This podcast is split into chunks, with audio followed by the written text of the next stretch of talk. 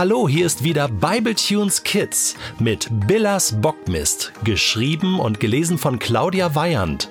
Wir wünschen dir viel Spaß. Der Deal. Lulu hatte beim Abendbrot doch noch ausführlich von ihrem abenteuerlichen Schultag berichtet. Lulus Papa hatte bei der Beschreibung ihres Zusammenstoßes mit der armen Frau Bergmann schallend gelacht. Na, Lulu, mein Vater hat mir immer gesagt, der erste Eindruck ist der wichtigste.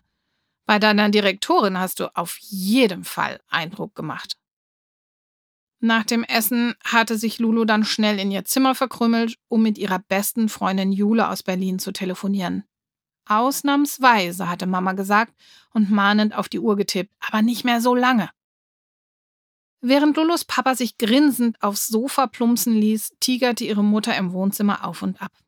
Ich rufe morgen sofort in der Schule an. Das gibt's doch wohl nicht. Da fährt meine Tochter jahrelang mit dem Bus durch eine Großstadt zur Schule, ohne dass ihr nur ein Haar gekrümmt wird. Lulus Mama schäumte inzwischen vor Wut. Aber am ersten Tag in dieser Dorfschule wird sie gleich von Ivan dem Schrecklichen vermöbelt. Remo, murmelte Lulus Papa. Was? Es war Remo der Schreckliche. Lulus Mama funkelte ihren Mann ärgerlich an. Macht das irgendeinen Unterschied?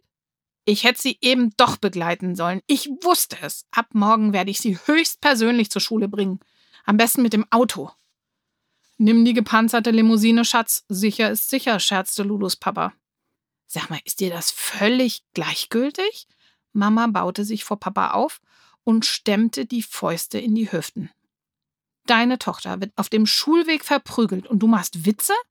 Nee, ich finde das ganz und gar nicht witzig. Aber so wie ich unsere Lulu kenne, hat sie vermutlich auch nicht gerade zur Beruhigung der Situation beigetragen, gab Lulus Papa zu bedenken. Als vorhin beim Abendessen das Telefon geläutet hat, das war nicht mein Vater. Das habe ich nur wegen Lulu erschwindelt. Mama ließ die Arme sinken und runzelte die Stirn. Ja, wer denn? Das war Herr Wurmlinger. Und er hat mir die ganze Sache aus seiner Sicht geschildert. Ich glaube, dieser Lehrer ist ein durchaus vernünftiger Mann und er hat mir erzählt, was er sich für die zwei Streithähne ausgedacht hat. Als Lulu am nächsten Morgen zur Schule ging, waren weit und breit keine anderen Schulkinder zu sehen. Kein Wunder, wer ging schon freiwillig eine halbe Stunde früher in die Schule als unbedingt nötig. Alles wegen Remo, maulte Lulu und kickte einen kleinen Stein vor sich her. Sie hatte ein ums andere Mal überlegt, wie sie Herrn Wurmlinge erklären könnte, dass sie nun wirklich ganz und gar unschuldig an der Prügelei war. Sie war gerade am Schulgelände angelangt, als sie Remo sah. Mit gesenktem Kopf und unverständlichem Gebrummel kam er um eine Hausecke gebogen. Billas Bockmist, dachte Lulu und ging weiter aufs Schulhaus zu. Remo hatte sie inzwischen gesehen, zögerte aber nur kurz und steuerte ebenfalls das Schulhaus an. Lulu schob sich zuerst durch die Tür und eilte dann zum Klassenzimmer. Remo folgte ihr.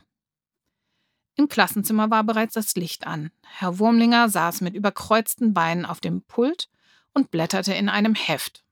Als Lulu eintrat, sah er kurz auf, blickte dann auf seine Armbanduhr und nickte. Immerhin pünktlich, sagte er. Remo war ebenfalls angekommen und Herr Wurmlinger wies auf zwei Stühle, die direkt vor dem Pult standen. Setzt euch! Lulu legte ihre Sachen ab, nahm Platz und begann die Rede, die sie den ganzen Schulweg über geprobt hatte. Herr Wurmlinger, ich weiß, Sie haben sich gestern ganz furchtbar geärgert, aber ich konnte nun wirklich kein bisschen dafür. Ich war an dieser Stelle völlig unschuldig. Remo, der sich inzwischen auch gesetzt hatte, sprang wieder auf. So eine freche Lüge, ein Dorftrottel hat sie mich gerufen. Ehrlich, Herr Wurmlinger, dafür habe ich Zeugen. Hinsetzen, Remo. Herr Wurmlinger legte das Heft zur Seite und blickte zur Decke. Ich habe nicht das geringste Interesse, mir die Geschichten von euch Unschuldslämmern anzuhören. Wir brauchen auch keine Zeugen, Remo. Wir sind nämlich nicht vor Gericht. Ihr seid hier, weil ich euch einen Deal vorschlagen möchte. Was ist ein Deal? fragte Remo. Ein Deal ist Englisch und bedeutet Handel. Ich schlage euch einen Handel vor, und zwar den folgenden.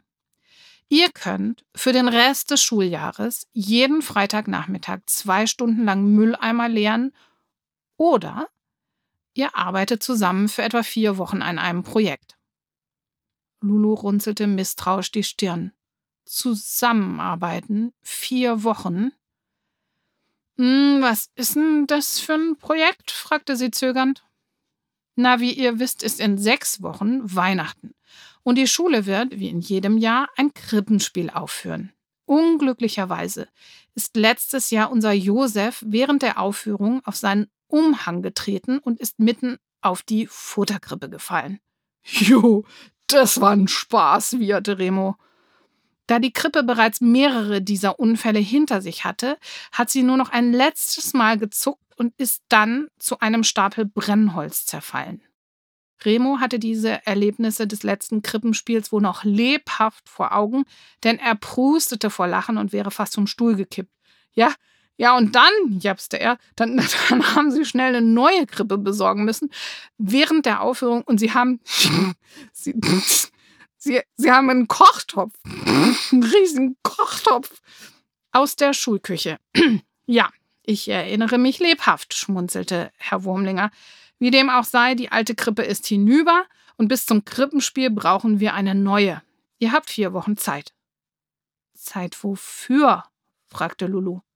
Na, für die neue Krippe, antwortete Herr Wurmlinger und ließ sich vom Pult gleiten.